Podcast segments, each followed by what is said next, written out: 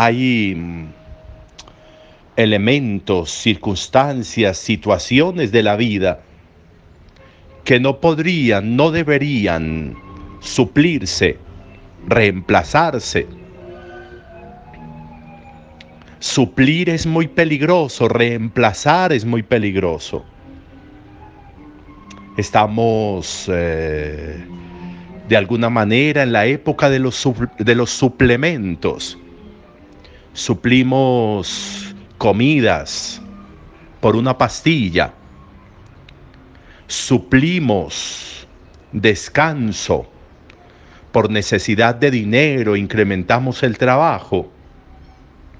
Suplimos encuentros familiares por virtualidades cuando podríamos encontrarnos.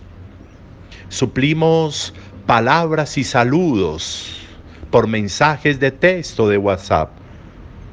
Suplimos, suplimos. Y a veces incluso tenemos también suplementos para Dios. A veces incluso tenemos también reemplazos para Dios.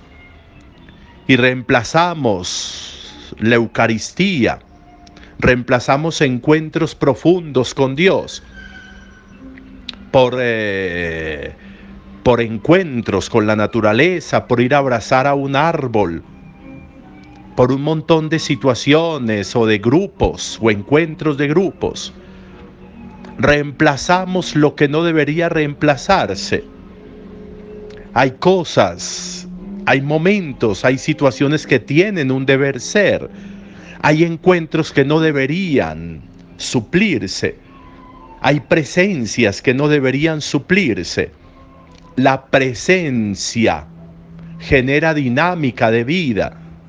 La presencia genera preguntas y respuestas inmediatas.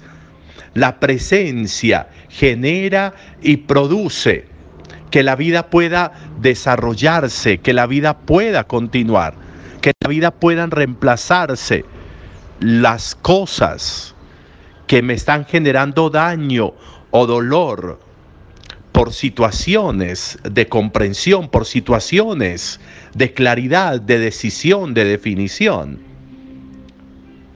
La época de los suplementos, nosotros tendríamos que mirarla desde la fe y entender cómo eso no nos favorece la vida eso son em, alegrías de un momento, si pudiéramos llamarlo así. Muchas veces esas situaciones son contentillos, porque generan un efecto inmediato, pero luego reversan y traen incluso consecuencias más complejas necesitaríamos entender cómo a veces tantos suplementos que le metemos a la vida se vuelven simplemente placebos y no ayudan y no fortifican. ¿Qué suplementos estoy utilizando yo hoy en mi vida? ¿Qué estoy buscando reemplazar en mi vida? ¿Con qué estoy buscando reemplazar mi presencia? mi presencia ante Dios, mi presencia ante los demás, mi presencia ante la vida, mi presencia ante el alimento, mi presencia ante el descanso. ¿Con qué estoy supliendo? ¿Con qué estoy reemplazando? ¿Me produce el efecto que debería producir? ¿Me produce la ganancia que debería producir en mi vida ese suplemento? Eh, Salomón decidió que no podía suplir la presencia de Dios junto a él y junto al pueblo. Y, para eso, y por eso construye un templo. Y allí pone el arca de la alianza para que el arca no esté por allá en una tienda, lejos, distante. Y hace todo para que el arca esté en medio del pueblo. Esa arca que para ellos significa la presencia de Dios a lo largo de toda su travesía desde que salieron de Egipto hasta la tierra prometida. Los israelitas, o mejor los judíos en tiempo de Jesús, buscan no reemplazar a Jesús, no suplir a Jesús. Y por eso Cuando se dan cuenta de que Jesús va a llegar a algún sitio, allá llegan primero que Jesús. Y allá llegan con los enfermos, porque tienen la certeza de que solo con tocarle el manto a Jesús se van a sanar. Miren esa claridad. Jesús es tan importante que no pueden suplirlo, porque solo con tocarle el manto incluso se sanan.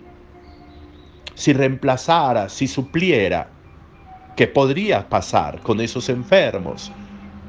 Lo que ellos hacen de llegar incluso primero que Jesús a los lugares y a los sitios. ¿Cómo estoy yo hoy en mi vida? De nuevo la pregunta. ¿Qué estoy supliendo en mi vida? ¿Qué estoy reemplazando en mi vida? ¿Con qué estoy supliendo? Supuestamente la realidad de la presencia, la grandeza de la presencia mía, de Dios, de la vida. Es necesario e importante pensar en eso y meditar en eso. Los suplementos son solo suplementos. Jamás alcanzarán a tener el nivel de aquello de que son suplementos, de aquello que están reemplazando. Meditemos en eso para nuestro día de hoy.